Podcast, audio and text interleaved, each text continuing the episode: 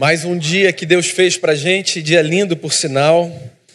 Bendito seja o Senhor por mais um dia de vida que a gente recebe. Eu quero ir para a nossa reflexão, que, como eu disse na semana passada, tem como base um documento importante da história da nossa igreja. Na última semana a gente começou uma nova série de mensagens aqui.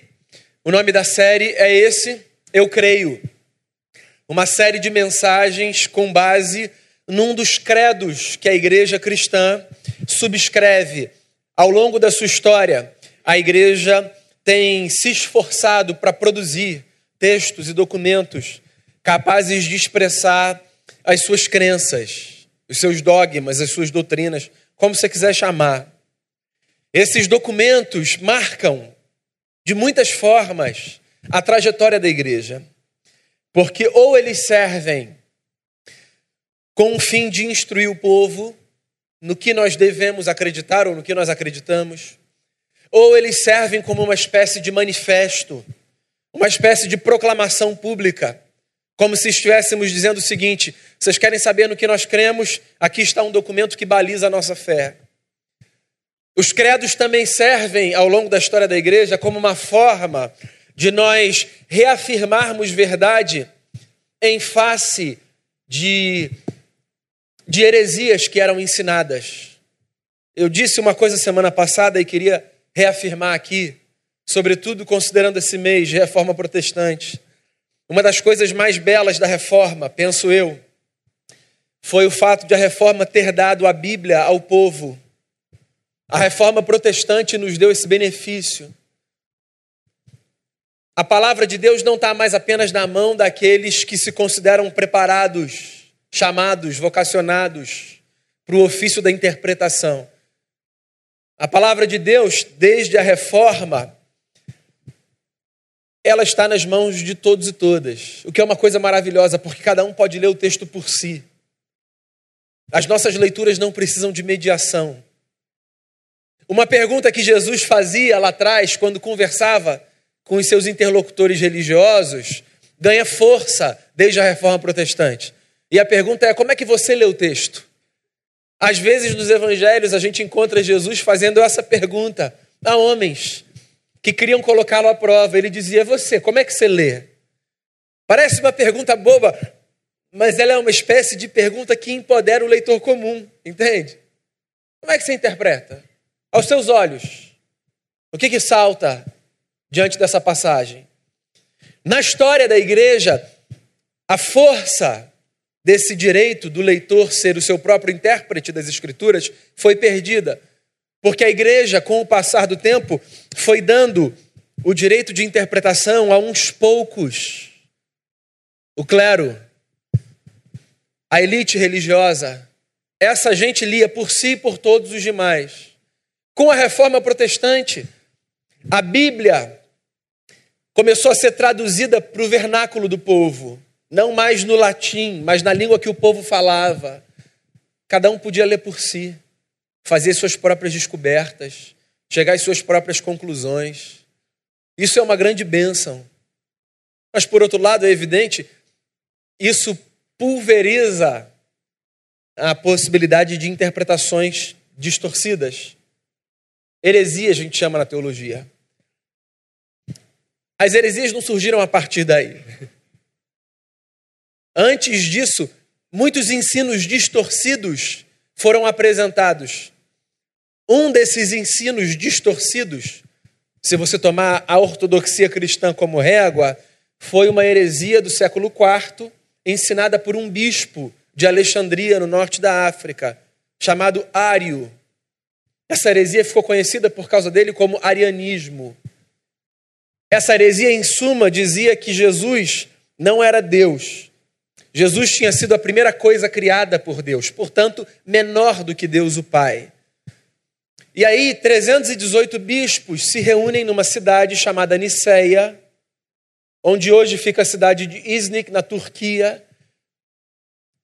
E num concílio, eles produzem um documento, o Credo de Niceia, que a gente leu na semana passada e que eu queria ler agora de novo também.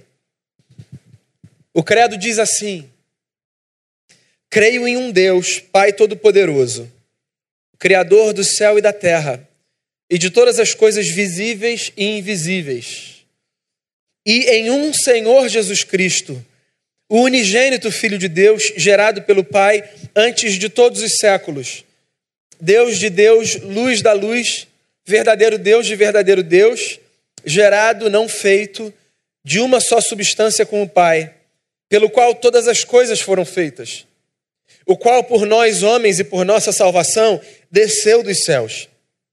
Foi feito carne pelo Espírito Santo da Virgem Maria e foi feito homem, e foi crucificado por nós sob o poder de Pôncio Pilatos. Ele padeceu e foi sepultado, e no terceiro dia ressuscitou, conforme as Escrituras, e subiu ao céu e assentou-se à direita do Pai, e de novo há de vir com glória para julgar os vivos e os mortos, e seu reino não terá fim. E no Espírito Santo, Senhor e vivificador, que procede do Pai e do Filho, que com o Pai e o Filho conjuntamente é adorado e glorificado, que falou através dos profetas. Creio na Igreja una, universal e apostólica. Reconheço um só batismo para a remissão dos pecados e aguardo a ressurreição dos mortos e da vida do mundo vindouro. Amém. Amém? Que bom que você acredita nisso também, eu fico mais confortável. Semana passada a gente conversou sobre essa crença em um Deus Pai Todo-Poderoso. A gente focou na figura do Pai, Criador de todas as coisas. Hoje eu quero começar a conversar sobre essa segunda pessoa divina, e eu queria focar nesse pedaço do credo. E em um Senhor, Jesus Cristo, o unigênito Filho de Deus, gerado pelo Pai antes de todos os séculos, Deus de Deus, luz da luz, verdadeiro Deus de verdadeiro Deus, gerado não feito, de uma só substância com o Pai, pelo qual todas as coisas foram feitas. Desmond Tutu, arcebispo na África do Sul, disse que não existe nada mais político do que dizer que religião e política não se misturam. A história da religião necessariamente faz interface com as leituras políticas que acontecem na história. Porque todos nós somos seres políticos, vivemos na polis, pensamos sociedade, afetamos e somos afetados pelo sistema, seja ele qual for, pela cultura.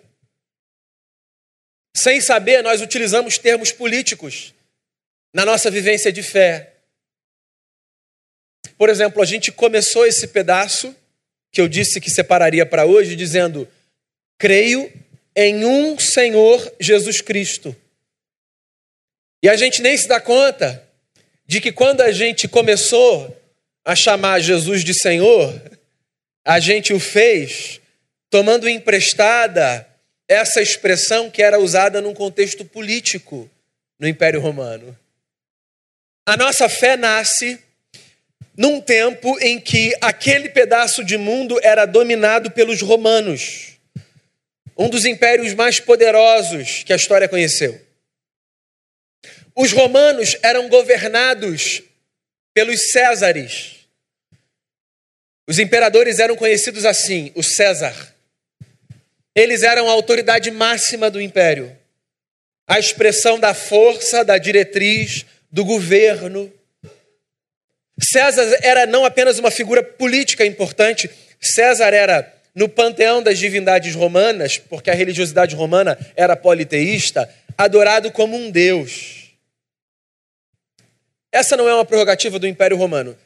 Se você olhar a história das civilizações, você vai perceber que não poucas vezes governantes gostam de ser tratados como deuses, como redentores. Existe uma expectativa muito grande que as sociedades colocam na figura dos seus líderes. A expectativa, por exemplo, de que eles os redimam dos males que afetam o povo, de que eles deem um jeito por si no que acontece de ruim, de que eles coloquem as estruturas nos seus devidos lugares. Consciente ou inconscientemente, as sociedades olham para as suas lideranças políticas, religiosas ou de qualquer natureza e projetam nelas desejos de serem redimidas de tudo aquilo que lhes parece estar fora do lugar e que, por conta disso, demande redenção. Algumas figuras políticas pegam carona nesse desejo popular e trazem para si essa necessidade de serem bajuladas, afagadas no seu ego. César sempre foi assim. Quem quer que fosse o imperador em Roma, sempre houve em relação a ele a necessidade de um culto. E o povo de Roma, os cidadãos, a gente que vivia nos rincões do império, precisava, por conta disso, proclamar sempre: César é Senhor. Não existe outro nome no céu, na terra ou debaixo da terra pelo qual importa que sejamos salvos, que não o nome de César. Todo império deseja expandir o seu território. Todo imperador brinca de war. Deseja colocar novas peças em novos lugares no tabuleiro.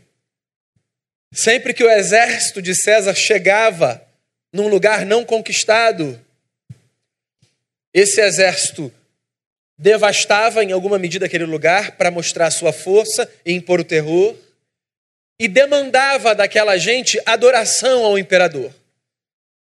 Todos naquela nova região conquistada tinham de dizer: César é Senhor. A sua força estava estabelecida ali. Quem quer que questionasse o governo de César corria o risco de ter o seu pescoço cortado, como um exemplo, como um sinal. Todos nós reconhecemos a força, o domínio, a autoridade e o poder desse homem. Os discípulos de Jesus viviam nessa época, nesse tempo, com essas configurações. E por serem discípulos de Jesus, evidentemente, eles não eram dispensados da necessidade de adorarem o imperador. Eles eram cidadãos do império. E por conta disso, deviam também a César a sua adoração. Numa sexta-feira, Jesus foi morto. Num domingo, Jesus ressuscitou. Desde então, os discípulos de Jesus, que por força chamavam César de Senhor, começaram a criar coragem e a andar pelas ruas do império dizendo: Jesus Cristo é Senhor. Não é todos os dias que a gente vê uma pessoa voltada à morte. Certo? Imagina, na sexta ele é crucificado. No domingo, ele está entre os seus, comendo, atravessando portas fechadas, preparando churrasco na praia, tocando, sendo tocado. Imagina a cabeça daquela gente que tinha um medo do império, mas que por causa dessa experiência inexplicável com o seu Senhor, começa a perceber que existe no mundo uma força maior do que a força da morte. Os discípulos de Jesus, do ponto de vista estratégico, político, militar, eram fracos. Mas eles foram tomados de uma certeza de que o seu Senhor era maior quando viram Jesus voltar dos mortos que isso fez com que eles passassem a viver empoderados por uma presença que não era desse mundo. Jesus é Senhor. Jesus Cristo é Senhor. Ele governa sobre a nossa vida. A Ele nós devemos culto. Foi isso que os discípulos começaram a dizer logo depois que o Mestre de Nazaré voltou à existência. Essa afirmação, meus amigos e amigas, portanto, é uma espécie de manifesto de um povo que diz assim: César pode nos governar do ponto de vista histórico, político, militar, mas nós não daremos mais adoração a ninguém que não seja Jesus Cristo, porque Ele é o nosso Senhor. Percebe que quando você, subscrevendo um credo, diz creio no Senhor Jesus, você está dizendo muito mais do que apenas que você crê num Jesus que você respeita e por isso chama de Senhor, como você chama alguém mais velho, Senhor José, Senhor João, ou Senhor qualquer coisa que você queira completar. A expressão Senhor antes do nome de Jesus é muito mais do que uma demonstração de respeito, de afeto, de reverência. É o reconhecimento de um governo que se instaura. É nesse sentido e só nesse sentido que eu e você podemos dizer que nós somos deste mundo, mas não somos deste mundo. Porque vivemos nesse mundo debaixo de um governo que é maior do que essa história. O imaginário evangélico tem algumas falas muito curiosas, que são cunhadas a partir de não sei o quê. Uma delas é: você precisa reconhecer Jesus como seu Senhor e Salvador. E aí dizem assim: talvez você já tenha reconhecido Jesus como seu Salvador, mas não tenha reconhecido ainda Jesus como seu Senhor. Se você já reconheceu Jesus como seu Salvador, mas não o reconheceu como seu Senhor, você precisa dar mais um passo. Porque Jesus não veio apenas para te salvar, Jesus veio para te governar. Tá, eu entendo essa fala. Mas ela é. É um discurso cheio de redundâncias. A gente só é salvo por quem a gente reconhece ser Senhor sobre a nossa vida. Eu só sou salvo por Cristo quando eu admito que a redenção para os meus dilemas não virá de nenhum sistema político, de nenhuma liderança eclesiástica, de nenhuma denominação, qualquer que seja, de nenhuma ideologia ou do que for, que não, de uma experiência de rendição ao Jesus que atravessou a morte e que por isso é maior do que César, seja quem for a figura que César representa na sua vida. Não existe a menor possibilidade de você ter uma experiência legítima com Jesus que não passe pelo reconhecimento de que ele governa. E governa não apenas sobre céus e terra, mas governa sobre a nossa vida. Entende? Jesus precisa ser para a gente aquele que deixa claro diante dos nossos olhos que nós não damos conta da vida e ponto. Servir a Jesus significa admitir um fracasso absoluto numa jornada de gestão da própria história. Servir a Jesus significa olhar para o espelho e dizer: você não dá conta de si. E ninguém nessa vida dá conta de você. Porque não há esquema humano que seja capaz de nos aliviar das nossas angústias mais profundas, aquelas que estão mais enraizadas na nossa alma. Nós chamamos Jesus de Senhor porque nós admitimos um fato: o fato de que nem aquele que pela força traz para si a necessidade de ser adorado como Deus, nem aquele que faz isso consegue dar conta de si e dos demais nós não damos conta de nós mesmos.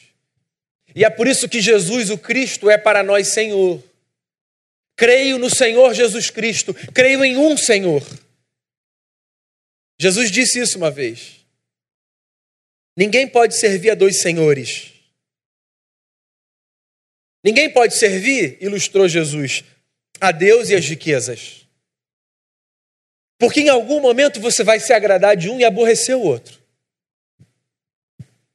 O que Jesus está dizendo é que essa relação que o ser humano tem com uma experiência de rendição, ela só funciona na prática quando eu me rendo ao único que é capaz de me redimir de todos os meus males e de todos os meus problemas. Você pode olhar para esse texto, você pode olhar para essa fala, e você pode pensar assim: check, já resolvi esse problema na minha vida. Já entreguei meu coração para Jesus, eu tinha X anos, foi num culto muito bonito, o pastor fez um apelo, eu fui lá na frente. Tá, beleza. Acontece que essa experiência de ter a Cristo como Senhor da nossa vida não é uma experiência que se afirma uma vez e que se torna dispensável. No curso da história, é possível que muitas vezes nós tratemos Jesus como qualquer coisa menor do que nosso Senhor. É possível que em alguns momentos eu confie em outras coisas mais do que no Cristo para resolver os meus problemas, para superar as minhas angústias e os meus dilemas. É possível que em algum momento, sendo eu um cristão, frequentador de igreja, leitor da Bíblia, contribuinte fiel, engajado num ministério, é possível que eu, em algum momento, olhe para os meus recursos e, e diga a mim mesmo: isso aqui vai garantir o curso da minha vida até o fim. Quando, na verdade, no fundo, todo mundo sabe que isso é um castelo de areia. É possível que eu me julgue inteligente o bastante para só tomar decisões acertadas na vida, decisões que me protegerão de caminhos tolos, e que diga a mim mesmo, olhando no espelho, esse brilhantismo vai te levar longe. É possível que esse seja exatamente o começo da minha ruína. Porque se eu confio no meu brilhantismo, na minha inteligência ou em qualquer coisa aqui dentro de mim, eu julgue ser suficiente para dar conta do meu acerto na vida, assim, a chance de eu cair é total. E é possível que eu confie em N outras coisas, mais do que em Jesus em momentos específicos da minha vida. Razão pela qual todos os dias eu preciso me lembrar que eu creio em um Senhor, Jesus Cristo, Jesus o Cristo, Jesus o ungido, Jesus o redentor, Creio no Senhor Jesus. Creio que Ele é o unigênito do Pai, gerado de Deus, verdadeira luz de verdadeira luz, um com Deus, gerado, não criado. Você sabe o que essa parte do credo pretende reafirmar? Ela pretende reafirmar que nós cristãos acreditamos que, diferente de todos os homens e de todas as mulheres, Jesus Cristo de Nazaré, nascido de Maria, nascido na história, filho de José, filho de carpinteiro, Jesus, o homem, foi o único ser humano que partilhou de uma natureza divina. Jesus foi o único capaz, assim nós acreditamos, de dizer a seu próprio respeito: eu e o Pai somos um. Talvez esse negócio seja um pouco difícil da gente entender. Justamente porque quando a gente olha para o Jesus histórico, o que, que a gente vê? Um homem, nascido de uma mulher. Um homem como todos os homens. Um homem que viveu, um homem que se sujeitou à lei. Um homem que aprendeu o que homens aprendem. Um homem que pisou o chão dessa história, ou seja, que ao pisar um pedaço específico do chão da história, não pisava todos os demais. Um homem limitado pelo seu corpo. A gente olha para Jesus e a gente vê em Jesus esse homem. No entanto, o mistério do Evangelho está no fato de que quando nós olhamos para esse Jesus homem, nós afirmamos que esse Jesus homem é a encarnação do eterno. Esse é um mistério. Matéria de fé. Existe na fé cristã uma série de coisas sobre as quais a gente pode discutir de maneira racional. Sobre as quais a gente pode conversar, por exemplo, com quem não professa a nossa fé. Há muitas explicações que a gente pode dar para o fato de a gente crer no que a gente crê. No entanto, meus amigos e amigas, eu imagino que vocês já tenham caminhado o suficiente na fé para se darem conta de que existem tantas outras coisas que a gente subscreve por fé. Coisas que estão para além do campo da explicação racional, de uma apropriação intelectual. Quando alguém nos pergunta, mas me explica esse negócio, como é que você está dizendo que Jesus era um como o Pai, o eterno, o intangível, aquele que é espírito? O máximo que a gente consegue chegar, honestamente, é a gente acredita. A gente acredita que a história foi visitada em algum momento por um homem que é a encarnação do divino, por um homem que é Deus em forma humana, por um homem que, diferente de todos os homens, antes de tomar forma, sendo então a segunda pessoa da Trindade, assim a gente se refere a ele, existe desde os tempos eternos. A gente acredita. A gente acredita que Deus é uma comunidade. Eu não sei se você já parou para pensar no mistério da Trindade. O mistério da Trindade é o mistério da crença num Deus que é uma comunidade. De um Deus que, por ser uma comunidade, nos faz lembrar que não há outra possibilidade para a vida que não seja em comunidade. Não há vida fora dos relacionamentos. Deus é uma comunidade de três pessoas: o Pai, o Filho e o Espírito, que se honram, que se respeitam, que se completam. Nós cremos no Filho unigênito do Pai, ou seja, o único que divide natureza com Deus, o único que partilha substância. Teve uma vez que Jesus de manhã ensinava no templo e aí, enquanto ele ensinava no templo, alguns homens vieram com sangue nos olhos, trazendo consigo uma mulher flagrada em adultério. Lembra dessa história? João 8.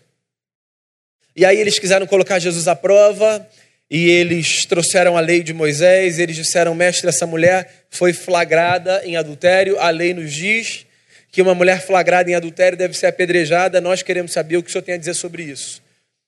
Era uma pegadinha. Se Jesus diz, matem essa mulher em conformidade com a lei, eles certamente diriam, e o amor do Senhor pelas pessoas? Se Jesus dissesse, deixem essa mulher ir, o que eles diriam? E o amor do Senhor pela lei de Moisés? Jesus está olhando para o chão, Jesus continua olhando para o chão, porque tem encarada que nem vale a pena, então ele continua escrevendo, e ele só diz: quem não tiver pecado, que atire a primeira pedra. Lembra? Eu só queria me ater a esse fato. Quem não tiver pecado, que atire a primeira pedra. Ou seja, esses camaradas estão munidos de pedra nas mãos para cumprir a lei de Deus. Olha só que loucura. A violência para cumprir a lei. Ainda bem que por causa de Jesus, a lei civil, a lei cerimonial, ainda bem que por causa de Jesus, essas duas dimensões da lei caducaram. Ainda bem. Louvado seja Jesus que livrou a gente de um modelo civilizatório que não faz mais sentido porque as sociedades avançaram. Agora a gente consegue dialogar, conversar. Mas o fato é que, em cumprimento da lei, esses caras estão com pedras nas mãos, eles largam, porque eles são acusados pela própria consciência. É isso que o texto diz. E eles saem do mais velho para o mais moço. Ou seja, o barulho na consciência foi grande, porque na sociedade judaica, esse movimento de saída seria inverso. O mais moço sairia antes do mais velho, para não constranger o mais velho. Havia essa preocupação no contexto social judaico que o mais moço não constrangesse o mais velho. Que, obviamente, ele sabia que tinha pecado, tinha até mais do que o mais moço que tinha mais tempo de vida. Quem tem mais tempo de vida pecou mais, tem jeito. Mas o mais velho sai, até o mais novinho. Eles largam as pedras. Quem conta isso é João, capítulo 8. João conta duas histórias, conta essa e conta uma outra, de uma conversa que Jesus tem com os seus acusadores. Uma conversa sobre filiação. Eles se dizem filhos de Abraão porque são judeus. Parece que Jesus vai perdendo a paciência e Jesus diz assim para eles uma hora: Vocês são filhos do diabo. Deus pode fazer de pedras filhos de Abraão. O pai de vocês é o diabo. E se vocês querem saber, eu falo isso a vocês com autoridade. E aí Jesus usa uma expressão para falar de si, que era o tetragrama impronunciável, a expressão que os judeus usavam para falar do eterno e que eles não conseguiam pronunciar. Quando eles escreviam essa expressão, eles mudavam a pena em reverência ao nome do eterno, que aparece nas nossas Bíblias traduzidas por Javé, Yavé, Jeová, Yehu, a gente nem consegue nem traduzir. Aparece também no Êxodo como eu sou. Lembra da conversa lá de Moisés?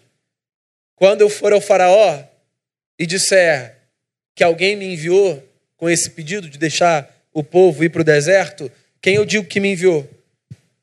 Daí o Eterno diz assim: diga que eu sou te enviou. Jesus, lá em João 8, usa a mesma expressão para falar de si.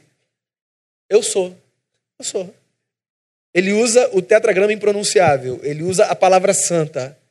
E aí, esses caras que tinham largado pedra, o que, que eles fazem? Pega, pega toda essa pedra de novo aí no chão. Eles pegam pedra para atacar em Jesus. Porque eles não suportam, não suportam o fato de que um homem pode trazer para si o direito de dizer que é um com Deus. E Jesus não é tolerado. Ele tem que sair dali. Porque os caras que tinham acabado de largar a pedra pegaram de novo para matar Jesus. A mulher não vai morrer, mas o senhor vai morrer. Ninguém diz isso. Ninguém diz que é um com o pai. Mas a gente acredita que Jesus é um com o pai.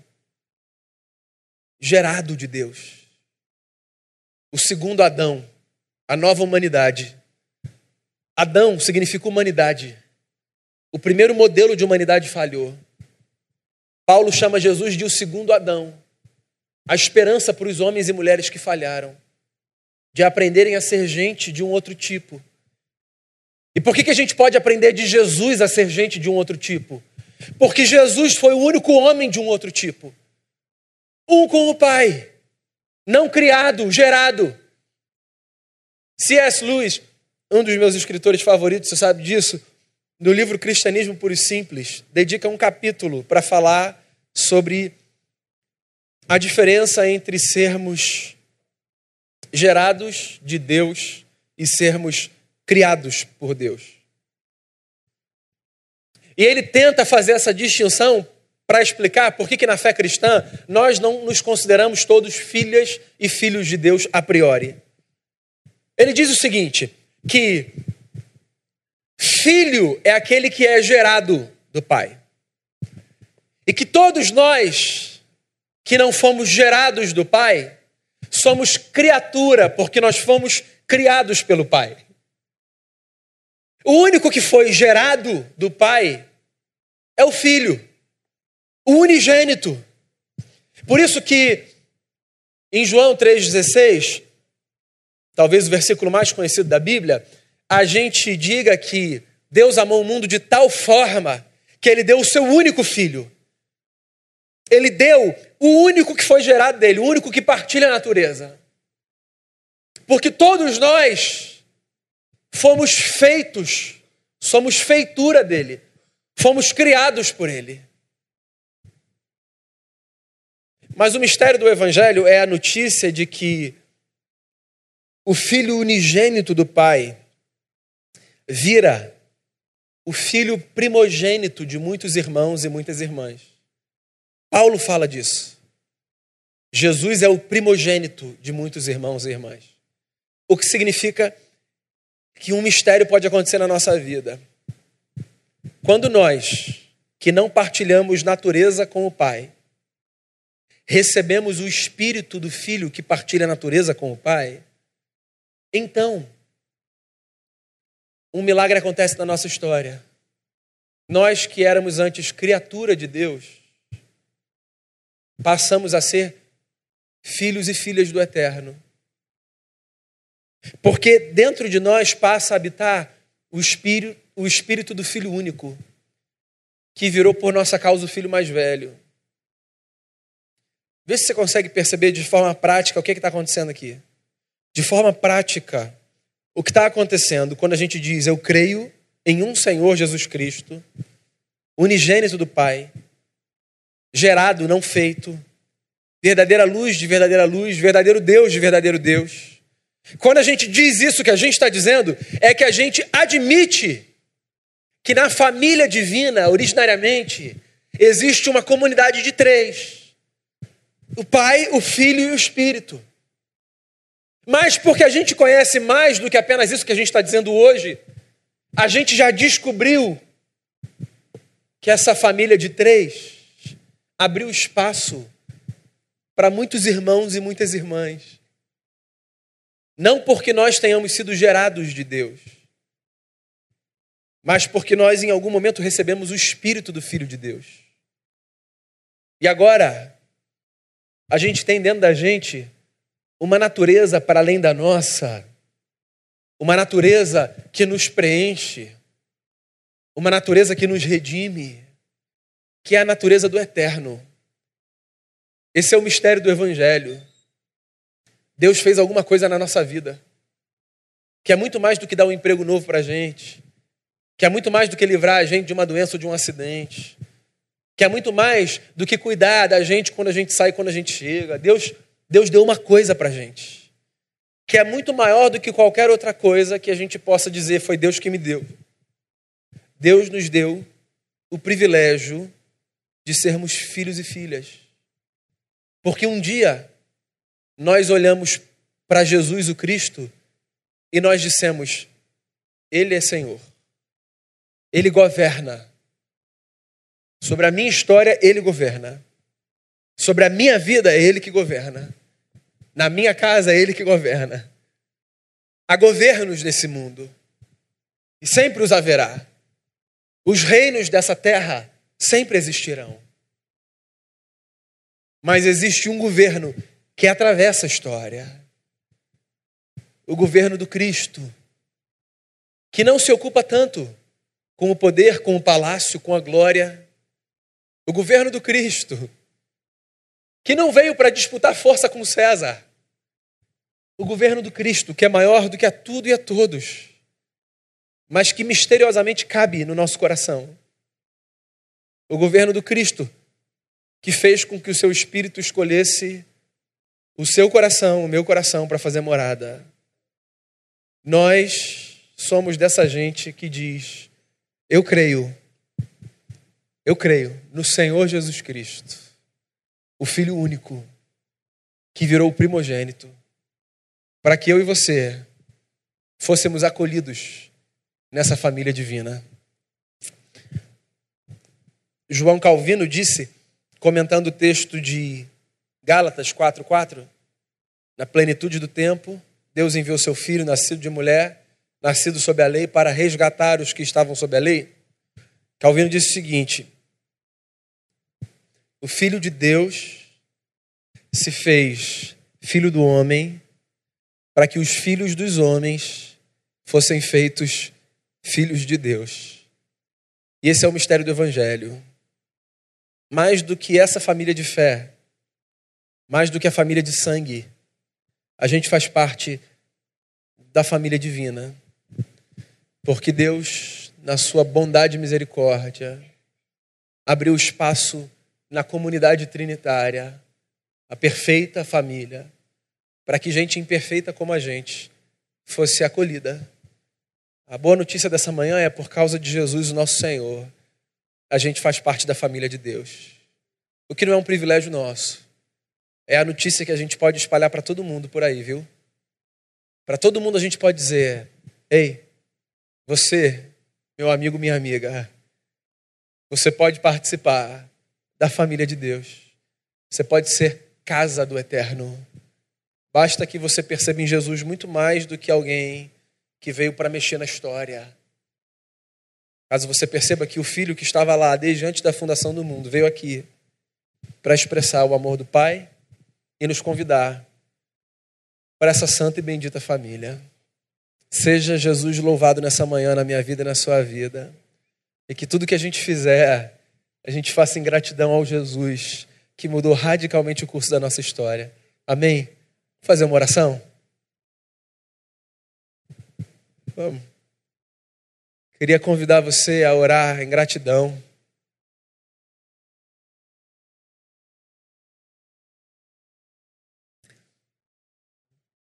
Agradecer a Jesus pelo que você tiver de agradecer.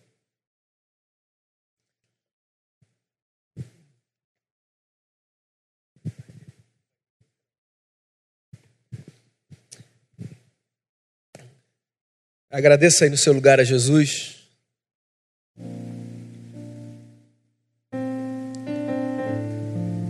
Eu imagino que você tenha muitas razões para agradecê-lo. Tem gente completando o aniversário de casamento hoje. Eu, inclusive. Outros casais também que eu sei.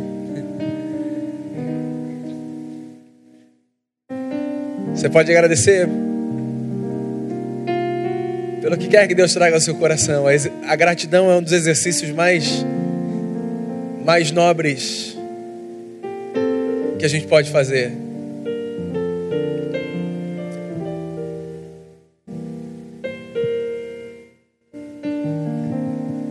Mas de tudo que você tem para agradecer, na sua oração, diga a Deus o seguinte: Obrigado, Senhor, por me acolher nessa família divina e fazer de mim morada do teu espírito. Eu acho que esse é o maior presente que a gente já recebeu na vida. A gente é casa de Deus. Então, se você quiser que eu ore com você e por você, eu vou ter a maior alegria de fazer isso. Eu queria chamar você para vir aqui à frente, para a gente fazer uma oração. O que quer que seja, a gente vai orar e a gente vai agradecer. Saia do seu lugar e vem aqui. Vamos agradecer a Jesus. A bênção de um tratamento que é enfrentado, que é vencido. A bênção de uma enfermidade que é atravessada com confiança. A bênção de um casamento que é celebrado a bênção de amigos e amigas, a bênção de uma igreja, a bênção de perceber nos desertos não abandono, mas a chance de crescer, a bênção de um trabalho que a gente consegue, a bênção de um trabalho que permanece, a bênção de um relacionamento que é restaurado, a bênção de crer contra todas as expectativas, a bênção de crer, quando tudo leva a não crer, a bênção da gente poder dizer: Jesus é o Senhor na nossa vida, não fosse o Senhor na nossa vida. Jesus de Nazaré, homem, nascido de mulher, nascido da Virgem Maria, assim diz o texto nascido sob a lei, Jesus de Nazaré, a expressão exata do ser de Deus. Jesus de Nazaré, Deus como Ele é. Jesus de Nazaré, nosso Senhor. Na tua palavra, Deus, nós aprendemos a orar pelas autoridades, nós aprendemos a orar pelos governantes nós aprendemos a respeitar a lei, mas existe um aprendizado que é maior do que todos esses. Só a Ti nós reconhecemos como Senhor. Tu és o nosso Senhor. Tu és aquele que verdadeiramente governa sobre a nossa vida. As estruturas humanas não dão conta dos dilemas profundos da nossa alma. O nosso dinheiro não dá conta dos dilemas profundos da nossa alma. A nossa família não dá conta dos dilemas profundos da nossa alma. Poder nenhum nessa terra dá conta dos dilemas profundos da nossa alma. O Senhor dá conta deles. E é por isso que de noite, antes da gente dormir, quando a gente abre o coração, é com o Senhor que a gente fala o Deus que a gente aprendeu a chamar de Pai. É por isso que de manhã, quando a gente acorda e a gente agradece por mais um dia, é ao Senhor que a gente agradece. É por isso que, mesmo quando a gente tem de agradecer ao nosso semelhante por algum bem feito, a gente agradece ao nosso semelhante e a gente também diz: graças ao Senhor, Deus, pela dádiva daquele que foi um instrumento nas tuas mãos porque nós somos servos e servas de Jesus de Nazaré. Tu és Deus, tu és Senhor, e a gente quer oferecer a Ti um trono de gratidão. A gente quer oferecer nessa manhã a Ti a nossa sincera gratidão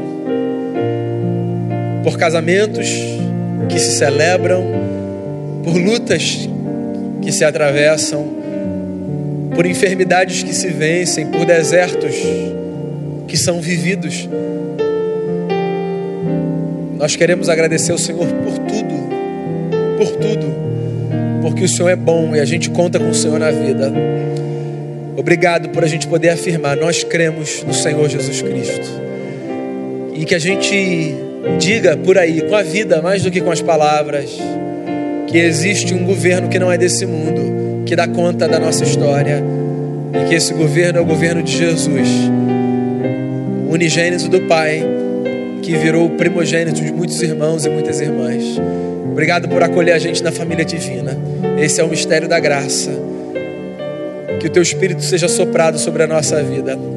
Que todo mundo saia daqui embalado pela leveza da graça. E que a gente dê graças a Jesus por tudo. No nome dele, o nosso Senhor, que eu oro agradecido. Amém. Amém. Volte para o seu lugar abençoado por Cristo Jesus, nosso Senhor. Deus cuide de você sempre. Você tem uma família, a família de Deus.